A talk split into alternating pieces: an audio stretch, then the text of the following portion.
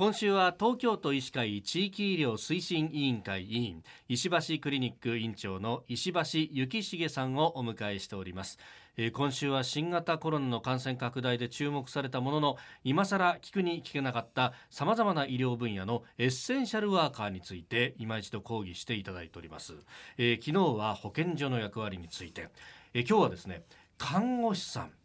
えー看護師さんの役割ってのがね、うん相当注目をされましたがこんなに注目されたことってなかなかなかったかもしれないですね。どうですかね。あのすいません。反論するようで申し訳ないんですけど、えーとてもあのナースのお仕事とかねテレビでたくさん、ね。はい、注目されてますので、うん。えーまあ、本当にドラマになるようなお仕事をされてるええという意味では注目はもうずっとされてると思いますけど、なんかドラマのイメージが、あの強いので、あれがお仕事のすべてかなと思っちゃったりするんですがそんなどうなんですか？そんなことはないです。そんなことないそうでですすかなんか病棟でドタバタみたいなそんなことばかりではないわけですか？もう本当にあの患者さんのためですね、はい。えー日夜あのお頑張ってらっしゃる、えー職種ですし本当にあの、えー医療の部分もそうですけど患者さんの心の支えとしてですね非常に重要な役割を果たしていらっしゃると思いますね。うーんこれ、まあ、看護師さんなるためにはどういうこうルートでっていう、まあ、やっぱり専門学校行ったりするわけですか、そうですね。あの、えー看護師さんといっても実はあの正看護師と呼ばれる方々と準看護師、まあ、この2つが大きく分けていらっしゃいます。えで、えー正看護師は看護大学を出たりとか看護専門学校3年間ですね。高校卒業後に出たりとかということでそこを出た後にあの国家試験を通ってなるというのが正看えそして循環ですね循環護士さん循環と呼びますけども、はい。えー循環は、まあ、高校卒業をしないではその高校の中でも専門課程というのがあって5年間ですね、えー勉強されてなる方とか、い。それから、えー、と看護専門学校2年間っていうので勉強してからですねなられる方がいらっしゃいます。でこちらは都道府県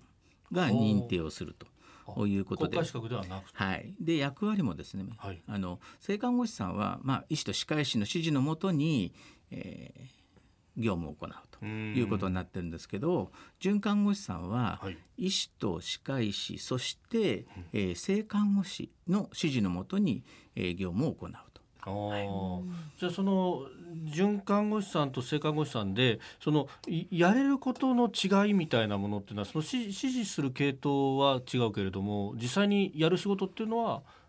まあ、日々の中ではほとんど多くは変わらない、えー変わらない。あほぼわからない。全くわからないですね。はい、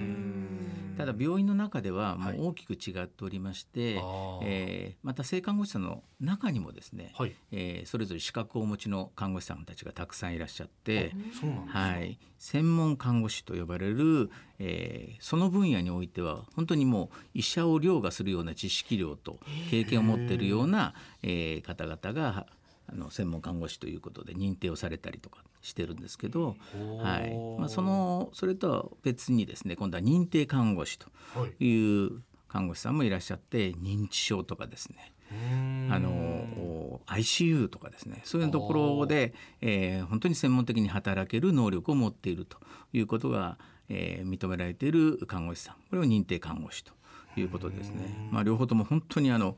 長時間を勉強されますしスクーリングって通われたりとかですね、えー資格を取るために大変な努力をされてますね。この資格専門看護師とか認定看護師の資格っていうのはこれは国家が出すっていうものではなくえっと、えー専門看護師とか認定看護師はこれは、えー看護協会ですね。看護協会がお出しになられてますね。うー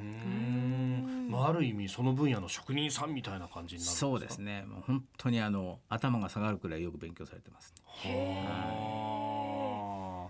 えー明日もですねこの看護師さんの役割というところをお伺いしていければと思います、えー石橋クリニック院長石橋幸重さんでした。明日もよろしくお願いします。よろしくお願いします